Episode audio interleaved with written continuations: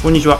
バーニングキャストです。私、バーニング近沢こと、 Autify の近沢です。本日はあのレイヤー X の榎本さんに来ていただいてます。榎本さんよろしくお願いします。よろしくお願いします。はい。ちょっとまず簡単に榎本さんの自己紹介をいただいてもよろしいでしょうか？僕は、榎本で、ネット上ではモサという名前で活動しております。あの、ツイッターで言うとボンバーマンのアイコンをやってますね。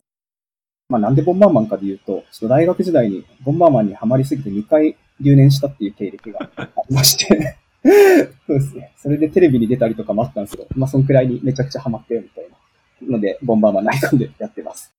はい。で、仕事としましては最初 DNA さんに入って、まあ、結構新規事業を作ったりして、その流れで、もともと大学時代にグノシー創業者、今レイア X の代表の福島さん。もともと友達だったんですよね、学生時代から。それで誘われてグノシーに入って、そこでもいくつか新規事業を作らさせていただいて、うんで、ブロックチェーンの研究開発チームを立ち上げて、それがそのままレイア X になって、うんで、最初 CT を3年くらいやってですね、松本ゆきさんが来たので引き継いで、で、今はレア X インボイスとワークフローを作っている DX 事業部というところの干渉役員にしています。実際やってるのは本当にプロダクトを終わって開発してるぜみたいな感じで、なんか、どーんと、こう、統括してますって感じでは現場にいるっていう感じですね。じゃあ今はその SARS 事業の統括みたいな形でやられてる。はいうんうんうんあ結構僕がプロダクトをメインで見ていて、でもう一人、セールスだとかビズ組織の責任者が執行役員でいまして、マキサケという。この二人で結構分担してやってるっていうのがメインですね。あなるほど。うんなるほど、なるほど。組んでやられてる感じなんですね。そうです、そうです。なるほど。そういえば、そうですね。あの、元 DNA でいらっしゃったんですよね。そうなんですそうか。僕とは被ってないですよね、多分。僕も元 DNA なんですけど。13年の新卒なんであ、すそうですよね。よ。そっか2015年までいました。うん。あ、ギリ、僕だから12年までしかいなかったので、そっか、絶妙な。絶妙に被って、ぴったり被ってない感じになっちゃって。あの、はいソシャゲが、そうですね、スマホが来て、あれってなってきたくらい。結構だから、あれですよね、その新規事業の部を作っていろんなのを出してた時期ですよね、多分。ですです13年って。なんかあの僕、が、あれなんですよ、ハッカドールっていう、ああ、ハカドール、はいはいはい。あれの立ち上げでやってたんですよ。4月にチームが蘇生されて、で、8月のコミケまでに出さないとお前らはダメだ、みたいな感じ。めちゃくちゃな感じで始まって。そういう無茶苦茶なスケジュール感ありますよね、DS って。ありますうん。うん。え、みたいな。3ヶ月でやるんですか、これみたいなね。まあ追い詰められて成長するか終わるかみたいな、二択みたいな感じですね。すごくわかります。はい。あの、なんでしょうね、その、ソシャゲ黎明期のなんか3ヶ月で2人組で作るみたいなやつが なんかずっと残ってる感じあるんでしょうね、きっと。うまく成長する側に回れたのでよかったです。そうですね、いや、いや、えだからあれ本当にね、きつい人にはきついっすよね。うんうんなるほど、なるほど。ああじゃあもう結構もうじゃあ新規事業を今まで割とガンガン作ってきたって感じのバックグラウンドなんですね。そうですね、ありがたいことに、ううんうずっと攻めみたいな感じでやらせてもらってました。おー最高に楽しいですね。なるほど。ありがとうございます。うん今日は、先日、うちオーティファイとレイヤー X さんと 10X さんで、クオリティとアジリティの話をするうんイベントをやらせてもらって、非常に面白いイベントになって、そうですね、200人ぐらい来てもらったんですかね、確か。200、300、うんはい。ぐらい来てもらってね、あの、質問もめちゃめちゃ来て、全然カバーできないぐらい盛り上がったんですけど、そう、その時は榎本さんが話していただいた内容がすごい面白くて、うんちょっと今回深掘りしたいなと思って、ポッドキャストにお呼びしたという次第でしたと。ありがとうございます。という感じで、ちょっと早速いろいろ聞いていきたいと思うんですけど、まあやっぱすごく面白いなと思ったのが、エンジニアが自立して要件をこう作っていって、で、こうなんかもう自らどんどん出していくみたいな、まあそういうワークフローでやられてるっておっしゃってたんですけれども、はいその辺について実際どういう感じで運用がなされてるのかみたいなところを聞いていきたいなと思うんですけど、まずその開発組織ってどういう、そのエンジニア何人いて、その PM が何人いてみたいな、なんかどういうそのチーム組織体になってるのかって簡単にお聞きしてもいいですか、今、エンジニアが10人程度いまして、で、結構細かくチーム分割してますと。レイア X インボイスっていうプロダクトを作ってるチームと、ワークフローっていうのを作ってるチームと、あとインボイスの中で請求書を OCR する機能があるので、OCR チームがいまして、で、デザインのチーム、QA のチーム、インフラのチーム、まあ、インフラなんですけど、結構細かいので、一つのチーム、多くて3人くらい。で、開発スタイルは、ベースは同じスクラム開発してます。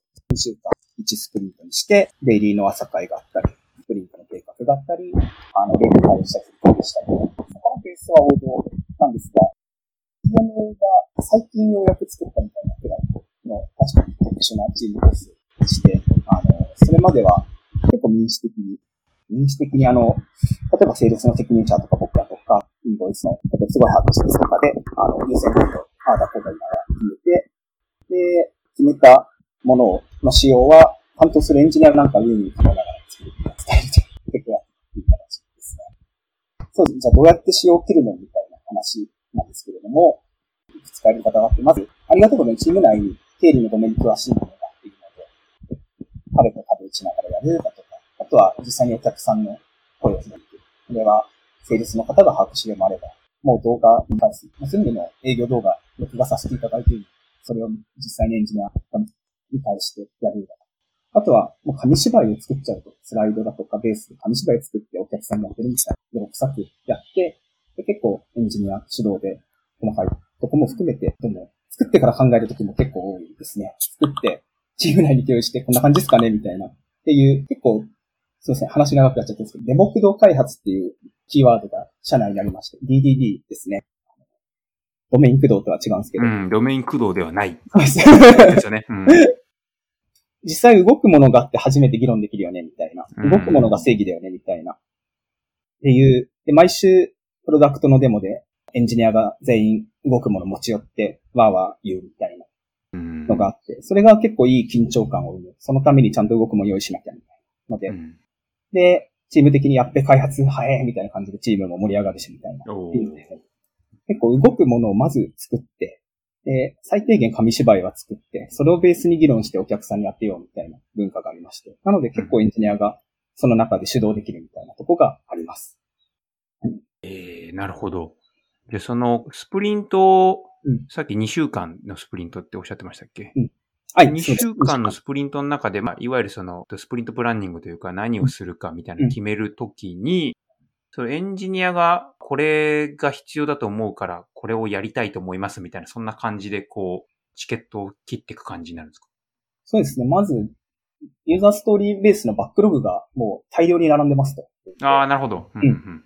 で、それはどっから来るかで言うと、まあ、お客さんの要望をひたすらチケット化していくみたいな、もう、大変な音になってるんですけど、お客さんの要望をずらーっと並べたりとか。わかります。同じ感じです、うちも。そう、サウスあるあるだと思うんですけど。で、バグが並んでますとか、あとはエンジニア的な視点でシステム的にやりたいことが並んでますだとか、あとはマイルストーンベースで新機能に絶対入れたいやつが並んでますみたいな、もうごっちゃごちゃ状態のがあって、で、そこに毎週優先度をつけてますと。スプリント計画とは。ああ、なるほど。はい。棚卸し的な感じで毎週優先度を切っていって、で、その中で、じゃあ次スプリントこれやろうみたいなのを民主的に話して決めてるみたいな形ですね。なので前提として大量のバックログがあって、その中からピックしてるっていう感じです。ああ、優先度は誰がつけてるんですか？ワイワイやってますね。あじゃあみんなでこう集まって、そうです。どれが優先度高いだろうみたいなのをやってるって感じ？そうです、そうです。へえ。あれ、いろんなお客さんから言われてるんですよね、みたいな話がセールスの方からあったりだとか、うん、このバグはちょっとやばくないみたいな話をしたりだとか、これやっとかないと開発スピードマジで落ちるんだけどみたいなのをエンジニアがわーわー言ってやったりだとか、これも細いけどサクッとやっちゃいますよ、みたいな感じで。ああ、いいですね。そうです。あの、やっぱエンジニアが結構たくさんそこに入ってるんで、コスパっていう観点が自然に入るんですよね。ああ、なるほど。これは一見いい施策なんだけど、マジで内部構造変えないといけないんで、ちょっとしんどいっすみたいな。だから、変数として自然と入れるので、そこが開発早いって言われるゆえんかなとも思ってます。ああ、そうですね。うん、そうね。やっぱりその少ないコストでできる限りのバリューを届けるみたいなのって、そうですそうですその SARS の開発速度上げるにあたってすごく大事な視点ですよね。うん。うん、これは、あの、確かにお客さんの指もわかるけど、めっちゃ個別の開発になっちゃいますとか。あるあるある。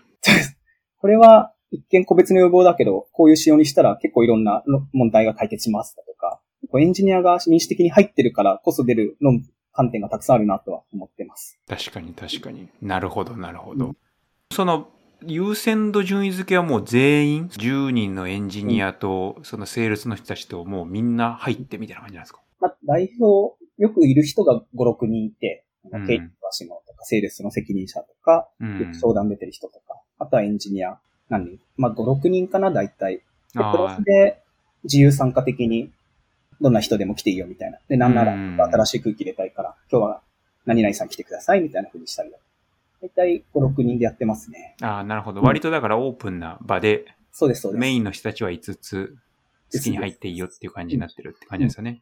うん。なるほど、なるほど。ああ、これはいいですね。楽しいですね。がっつり毎週、長い時2時間とか使っちゃってますけど。いや、これ時間かかりますよね。あります。うん。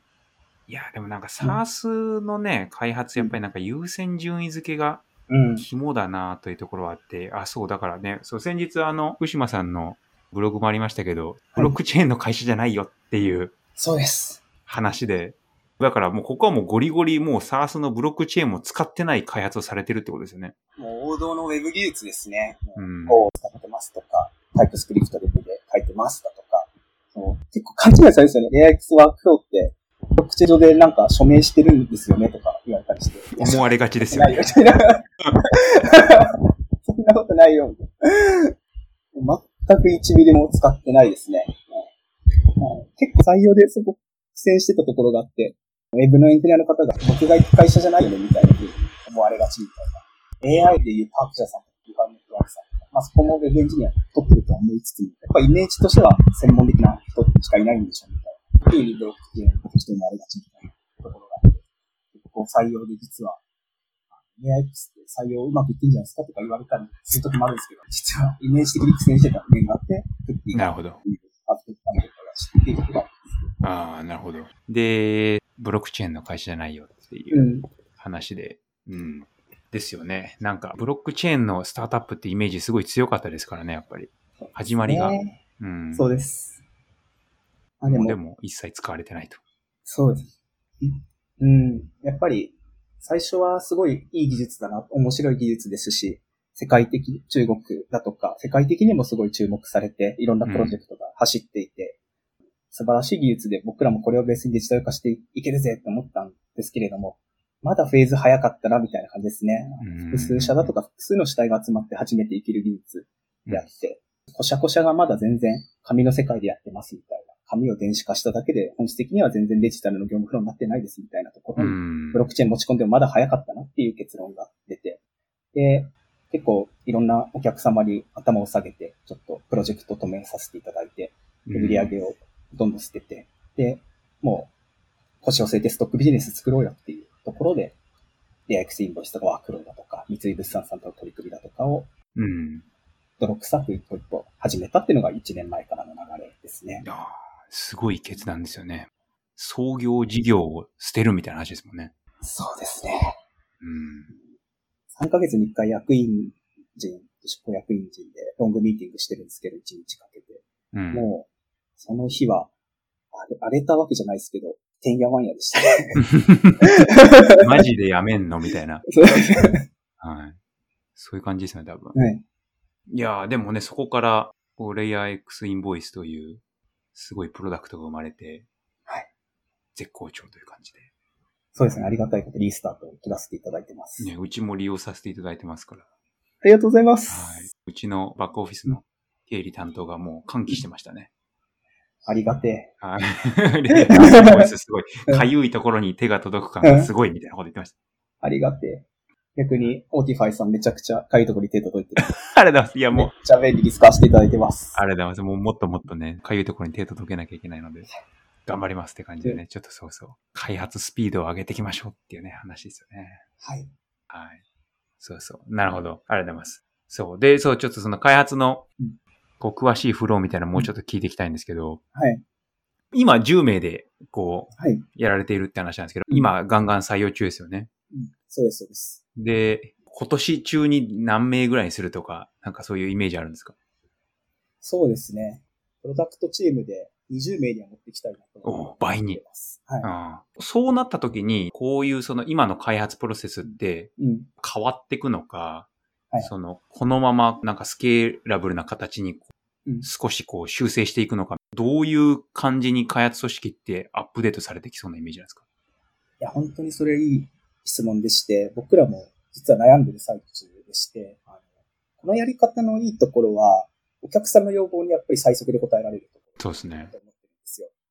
なので、短期的にはすごいいいなとは思いつつ、どうしても逆にマイルストーンベースの、なんだろうな、戦略ベースの開発からちょっと、あの、離れてる可能性があって、うん、普通、多分 PM とか PDM の方が、このマーケットをこう狙うためにこういう機能が必要だみたいな。トップダウンで落としていくからこそできることもあると思うんですよね。中長期的にこれが必要だみたいな。そういう観点が民主的にやると実は出づらい可能性があって、どうしても大量のバックログベースで話しちゃう。っていうので、そろそろ PM が必要なんじゃないかみたいな話も正直出まして、このやり方を完全に捨てたわけじゃないんですけど、このやり方もしつつ、ちょっと中長期だとかセグメントを考える PM をエンジニアから一人立てたんですよ、最近。ああ、なるほど。うん。で、その人にどういうポジショニングがまだ足りてないかみたいなのを考えてもらったりしていて、えー、結構今のうちのプロダクトって、そうだな。ありがたいことに IT 系の方には結構使ってもらえてますと。それはやっぱり近い、リファラル系で辿っていくとやっぱり近いところにいただとか、あの、算数入れる文化がありますみたいなところで、結構 IT 系の方には使われていたみたいですけど、じゃあこれが地方の地場の産業にリーチできてるかみたいなところで言うと、まだまだだなみたいなところがあって。で、そういったお客さんって多分業務フローも全然違うんですよね。結構もう紙でやってますだとか、細かいところで言うと、そうだな。振込手数料どっちで持ちますかみたいなところでシビアな話があったりだとか、結構、そうですね。あ、そんなこと言う、あ、初めて聞いたなみたいな話がどんどん出てくるみたいなのもあったりしていて、まあそういったセグメントをちゃんと狙うためにはみたいなところを考える人っていうのは今最近置いてますと。なので、両立していかないとなと思ってて、中長期で考える人と短期のスピード爆上げして開発していくスタイルっていうのを、これからは両立するフェーズになってきたなとは思っています。うん、なるほど、なるほど。そうするとなんかこう、ボトムアップで開発し続けるっていう今のスタイルと、うん、こうトップダウンで戦略ベースから、こう割とマイルストーン区切って作っていくみたいな、うん、こうなんか二軸同時に走るみたいな感じのイメージなんですかね。その通りです。うん。こう、バックログも最近何種類かに分けたんですよ。セクション。ああ、なるほど。うん、今、だいたい5つか6つか、新機能っていうマイルストーンベースのセクションと、うんうん、機能強化っていうお客さんから結構要望があったりした既存機能のアップデート系の機能強化ってやつと、バグ、システム系のやつ、あとは品質系のやつみたいな、テスト書きたいみたいな、っていう、主に5種類に区切って。なるほど。そうです。で、あの、全部機能強化にならないように、マイルストーンベースで新機能っていうのが必ずスプリントの中に入るようにっていう割合がちゃんと見れるようにしてるっていうふうにしてみて。あ、それすごくいいですね。両軸が、あの、ちゃんと両立するように今、セクションを分けたって感じですね。うん、なるほど。うん、いや、なんかそうなんですよね。うちもだから最近、どういう球を取っていくかみたいなバランスすごい大事だなみたいな話になってて、うん、で、普通のその機能開発だけじゃなくて、やっぱりその技術負債を解消していくっていうのと、テストカバレッジ上げていくみたいな部分を、ちゃんとそのスプリントの中に入れてって、全体のこのぐらいはそれに当てなきゃいけないよねみたいな合意とって、ちゃんとなんか定常的にそれを取っていきましょうみたいな話が最近出てきて今やってて、なんかそれはすごくうまく回ってるので、やっぱそうですよね。これだけ取るっていうか、なんかカテゴライズした上でバランスよく取っていくみたいなのが大事って感じですね。うん。こう品質面も、あの、そうだな、3、4ヶ月前からちょっと課題になってきてて、リリースすると、バグが3個出たみたいなのが、事件が4ヶ月前くらいからあって、そこからどうしたらいいかみたいなので、品質に2割のリソース割こうみたいなのを決めたんですよ。その時に。少なくともレアエクスインボイスはもう結構お客さんがついてるので、2割のリソースはちゃんと割こうみたいなのを決めて、それで、各スプリントの中に品質、タスクを入れようっていう話をしつつ、正直あんま回ってなかったんですね。わかります。はい。なので最近はもう本当にテスト、品質担当のエンジニアを一人立てまして、うん、その人はコミットするみたいなの。結構リソースないけれども、ちゃんと決断して、ポジションを明確にしたっていうのが最近です。うん。なるほど、なるほど。その人に青木ファイルをバリバリ書いてもらう。なるほど。いやー、お世話になってます。え、じゃあ、QA の専任の方が入られた、ねそうですね。ちょっと、いつまでどうやっていくかみたいなのはありつつも、今のところそうですね、品質に専任の人を一人置きました。もおう、エンジニアで。おーあ、じゃあ、カジさんじゃなくて？そうです、そうです。あ、なるほど。うんはいカジさんはもう本当引っ張りだこで、カジさんだってカスタマーサクセスですよね。そうです。半端ないんですよ、彼は。すごいいろいろやられてるなと思って。はい。結構 SARS 組織って QA とカスタマーサクセスの両立っていいなとは思ったりしていて、うん、すごいわかります。ですよね。なんかやっぱり品質、品質仕様をめちゃくちゃ把握できるじゃないですか、QA をすることで。そうなんですよね。で、かつお客さんの実際の使い方もあって初めて QA できるみたいなことはいだったりしていて、でも CS と QA 両方やるっていいじゃん、カジさんよく言ってますね。うん。いや、すごい相性いいと思いますね。うん特に品質に一番センシティブなところがうん。CS だったりするから、うん。お客さんのね、こう痛みを生で感じる、ですです。そのフロントに立つ人たちだから、うん。品質上げていきましょうっていう意識やっぱそこから必然的に上がってきますしね。うん。うん。すごい。いや、確かにそれはいいっすね。いや、でもね、そのなんか専任がね、やっぱ必要になってくるタイミングって感じですよね。そうですね。うんいよいよって感じです。そう、すごいわかります。だから、僕らもみんなでやっていきましょうみたいな感じでしたけど、うん。そろそろ誰かがちゃんとこう腰据えて、今やるっていうのもそうだし、今後どういうワークフローでやってて、どうやって中長期的に品質を改善していくのかみたいなのって、うんやっぱ誰か専任がいないとうん。難しいレベルになってきたなっていう感じですよね。うん。うん本当はもっと早く起きたかったんですけどね。なんかやっぱ採用ってのがなかなか難しかったです。いないですよね。はい。本当に。QA の方っていうのが。そうです。QA エンジニアって市場にいないので。非常にね、なんか、うん。そうなんですよね。いやだからうん QA コミュニティも、その、僕ら結構関わらせてもらってますけども、うん。やっぱり知ってる顔が多いですもんね。うん。なんか、なかなかやっぱりその、くさんいるぞっていう感じじゃないですよね。うん。なので、今んとこは、ある意味、スタンダードな Web エンジニアの方を採用して、その人にテストにコミットしていただくっていうのが、そっちの方がいいのかなって気はしてます。うん、確かに。うんそうですね。うん。なるほど。その辺はだからなんか持ち回り性とかじゃなくて、もうそのテストにコミットお願いみたいな感じ、なんかそのえ SRE じゃないですけど、そういう感じでテストよろしくみたいな感じになるんですか？そうちょっとまだ始めたばっかりなので、様子見ながらって感じですけど、うん。うん。よろしくになっていくのかな？そうです。うん。の方も全然そこの経験がないので、今、アニマルにキャッチアップしてもらいながらやってまあ、やっていきたいっていう感じでそうで、意欲もあってっていう感じであればね、うん、すごい良さそうですよね。うんなるほど、なるほど。そうか、そうか。じゃあでも、外からも採用はオープンにはしてるって感じですか？はい。絶賛採用中でいいす。人いればって感じですね。はい。確かに。なるほど、なるほど。あーありがとうございます。そうか、そうですね。あと、うん、ちょっと話戻るんですけど、ボトムアップでこう、自らエンジニアが作るものを決めていくみたいなのって、やっぱりそのなんかコンテキストの共有って、すごいこう大事になるのかなとは思っていて、お客さんが何を感じてるのかとかって、みんながその同じレベルで理解していればうん、正しい方向に導けると思うんですけど、そこの認識のギャップとかがあると、それ違うんじゃないみたいなのがこう出てくる可能性もあるのかなと思うんですけど、うん。そこのこう、なんか認識合わせとかコンテキスト共有みたいなのって具体的にどうやってるんですか？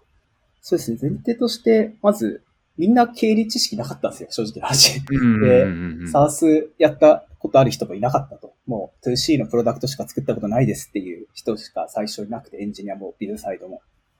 その中で結構お客さんの声を聞くだとか、そもそももき取りましょうみたいな当たり前のところ。おおなるほど。もうみんなも聞き取ったんです。もき取りました。おおすごい。まあちょっと、僕とかモグリで、試験は受けてないけど勉強したぜみたいな感じだったんですけど、は取るまでは至ってない。い。少なくとも簿記の教科書みんな当たり前のように分かるよねみたいな。あ3級とかさすがに分かるでしょみたいな風にしたりだとか。あ、素晴らしいですね。うん。結構ブロックチェーン時代からドメイン知識を得るっていうのはみんなやらないと死ぬみたいな状況だったんですね。ああ、なるほど、なるほど。本当にブロックチェーンって応用範囲が広くて、サプライチェーンだとか保険だとか金融だとか、ういろんん。なところ物流だとか、いろんなお客様から相談いただいて、その度に必死に、そのお客様と話せるようにしないといけないみたいなので、結構ドメイン知識を叩き込むっていうのに慣れていたし、それにモチベーションワークエンジニアとか、ビズサイドが多かったみたいなところがあって、なので、全体として、コンテキストとして経理知識みたいな、インボイスの業務フローみたいな、みんな自然と勉強する流れがありました。おなるほど。で、お客さんのミーティングも可能だったら同席したいっすみたいなとか、録画は見たいっすみたいな、実質のエンジニアも多くて。なので、あんまりコンテキストの共有のためにすごい時間がかかったっていうよりは自然とコンテキストのあるチームが創生されてたみたいな形、ああ、なるほど。あじゃあそこに力をかけたというよりか、自然とみんなそういう状態のチームになってたみたいなところ。そうです。あとは、元経理の人も一人いたので、その人に定期的に勉強会的にやってもらったりとか、あるの言ってることをみんなで吸収してみたいなやってですかね。うん,、なるほど。そうすると、その今後エンジニアどんどん採用していくみたいな時に、うん、なんかそういった気概のあるエンジニアというか、うん、やっぱその、作るってだけじゃなくて、背景理解して、そこでこう、新しいもの作り出すみたいなところに意欲がある人を、やっぱり積極的に取りたいって感じなんですか？そうですね。あの、なんだろう、技術を、技術で無双したいっていうよりは、授業を作りたい、お客さんに喜んでほしいみたいな。でそのためには泥臭くキャッチアップしますみたいな。何でもやりますみたいなタイプの方がレア X に合うかなと思ってて。なので今採用課題って用意してるんですよ。うん。うん。面接だけじゃなくて採用課題と、あと実際にトライアル的に入社してもらって2日間やってもらうっていうのをやってたりするんですけど、採用課題の中でドメインを理解しないと解けないみたいな課題にしてて。なるほど。そうだな。僕、ぶっちゃけ言っちゃうと えっと、あんまりオープンにしてはあれなんですけど、サービスの画面を見せて、で、うん、それに裏側を想像して設計してくださいみたいな課題をやってるんですね。ああ、うん、なるほど、なるほど。そのためには、このサービスが何をやるサービスで、どういう目的で、えー、募金の最低限の知識が必要でみたいな、そういう課題にしてるので、そもそもキャッチアップめんどくさいっすみたいな人は解けないみたいな感じになってます。それはいいですね。うん。かなりワークしてる施策の一つですね、採用課題は。うん、それめっちゃいいな、うん、なるほど、なるほど。うちもそのコーディングの課題はあるんですけど、うん、まあ、結構なんかその、なんだろう、足切りみたいな感じにはなってるので、はいはいはい。確かになんかそういう、なんでしょうね。プロダクト作るみたいなところのマインドセットを問う課題みたいなすごい良さそうですね。うん。うん。なるほど。そう。あとコーディングも大事ですし、設計ができないとエンジニアとしてしんどいなと思ったんです。この、そうですね。より深いところも入れる。うん。なるほど。それすごくいいですね。うん、なんかちょっとぜひ参考にさせていただきたいと思いました。うん。なるほど、なるほど。いや、でもね、採用難しいですよね。なかなか。難しいです。はい。そう。うん。取るのもさせ、させていただくのは難しいし、その方をどうオンボーディングさせていくかだとか、そうですね。どう活躍していただくと一番いいのかだとか、期待値調整させていただくところも難しいし、日々頭を悩ましています。そうですよね。オンボーディングとかもね、やっぱり、すごい、我々も課題というか、いろいろ改善したい、きたいとか、思ってるところでもあるんですけど、うん、エンジニア増えていく中で、うん、まあ、そういったこの、それこそその背景をキャッチアップしていくみたいな部分って、既存のいるメンバーね、積み上がったコンテキスト知識があるから動けるみたいなところを、どう新しい人にキャッチアップさせるかって結構難しいですよね。難しいっす。これどうやってやってます？やってきます？もう恥ずかしいことに、今一番の課題がそこだなと思っていて、うん。1ヶ月に1回振り返りやってるんですけど、ちょうど先週末やって、オンボーディングっていうのがプロブレムになったみたいなくらい、チームとして課題になってるっていう状態でして。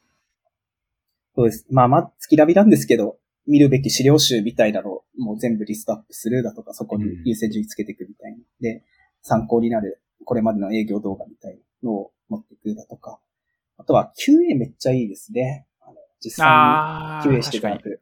プロダクト仕様の一番の理解になるので、新メンバーの方は必ず QA してもらうようにしてますね。それはいいですね。うん。うん、確かに。仕様が全部わかるし。ですです。うん。なるほど。確かに、それはいいですね。テストしてもらうっていう。うん、なるほど。そうですね。まあ結構やっぱね、ほんとちゃんと情報を、あの、必要なものをあるべきところに揃えて、うん。ちゃんと漏れなくキャッチアップしてもらうみたいなのとか、そうですよね。オンボーディングフローも随時アップデートしてみたいな、うん当たり前のことをしっかりやるみたいなところは大事かもしれないですよね、やっぱり。最近始めたのが、まあ、リモートが多い。今、こういうデルタ株とかある中で基本リモートにしてるんですけれどうも、ん。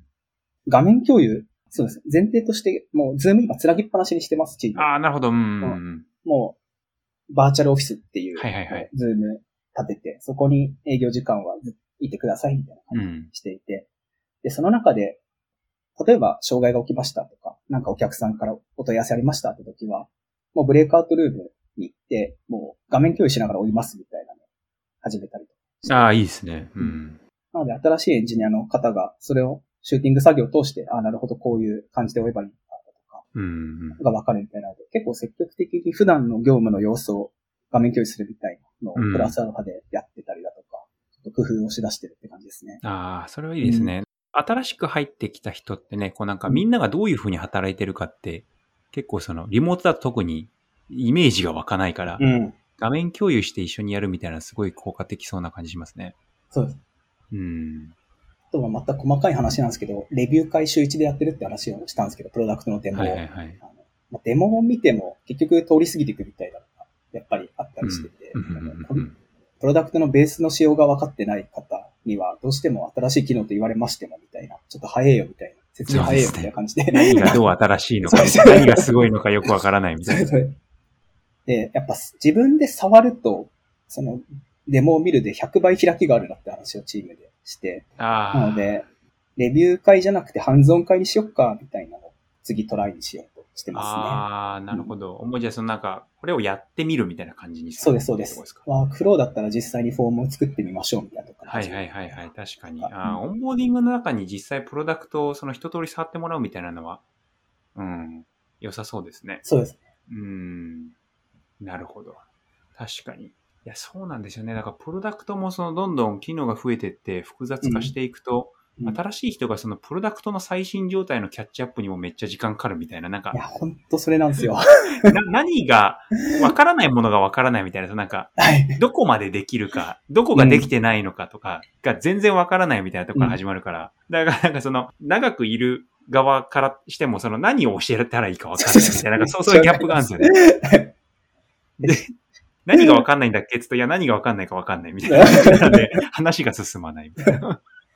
で結構、今うちのチームって背中を預け合う並列開発みたいなのが多いので、この人しか把握してない仕様とか結構あるんですよね。ありますよね。はいうん。で、AX インボイスの場合、会計ソフト対応っていう概念があって、フリーさんに対応するとか、マネホさんに対応するだとか、勘定奉行さんに対応するとか、弥生会計に対応するだとか、っていう中で、その会計ソフトに特化した仕様が結構たくさんあるんですよ。うん、うん、うん。フリーさんだと API そもそも提供してるんで、めちゃくちゃそこにリープに今繋がってるので、そこをこれ理解しないといけないみたいなのがあって、もうその人しかわからんみたいな状態に結構なってたりしていて、なるほど、なるほど。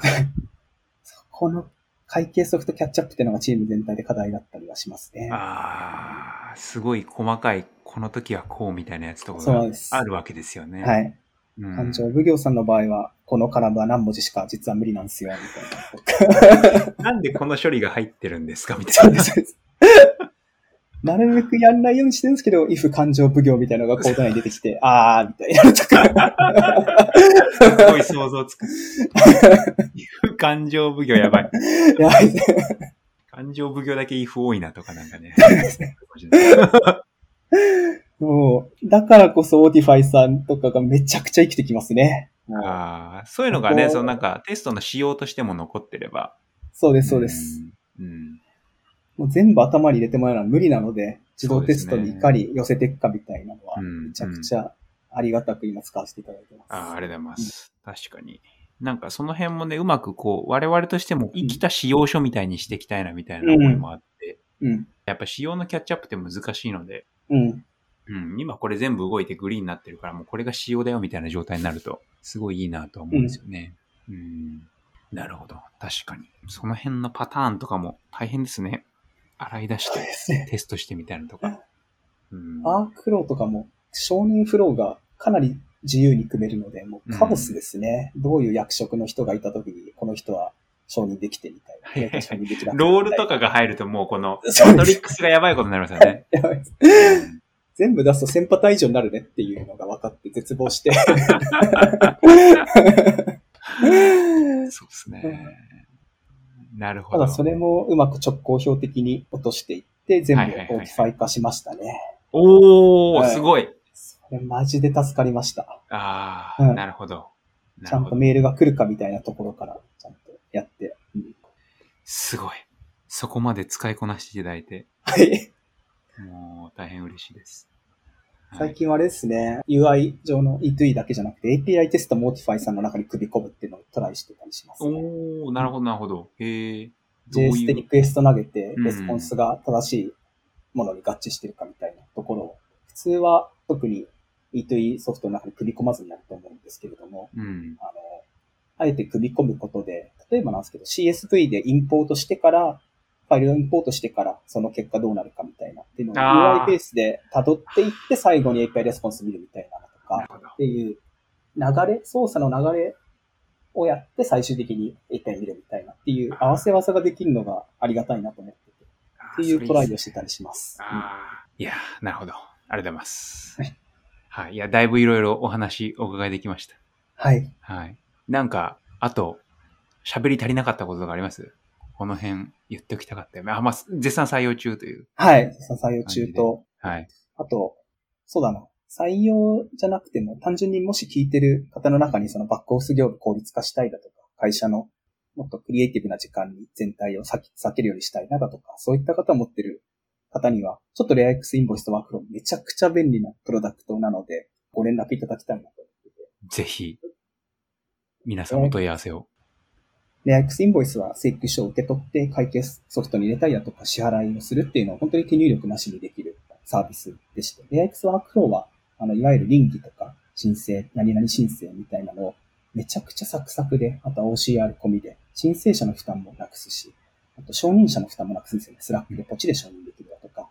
で、承認者の負担もなくすし、であと経理の方の負担もなくすっていう、あの、レア X インボイスにシームレスにつながるようになってるんで、大体よくあるのが、稟議出して、それを印刷して経理の方に渡して、請求書と突合するみたいなのがめちゃくちゃよくあるんですけれども、そういうのが本当にいらなくなるっうん。うん。ていう、三方よしにワークフローっていう、あの、本当に皆さんからの評判がいいサービスになっているので、ちょっとでも気になる方いましたら、ホームページからお問い合わせいただけると、もう電話しますのでよろしくお願いします。ぜひお問い合わせください。いや、もう本当ね、うちも大変活用させていただいているので、はい。ありがとうございます。はい。はい。じゃあ、そんなところで、はい。本日はお時間いただきありがとうございました。ありがとうございました。はい。では、お疲れ様です。お疲れ様です。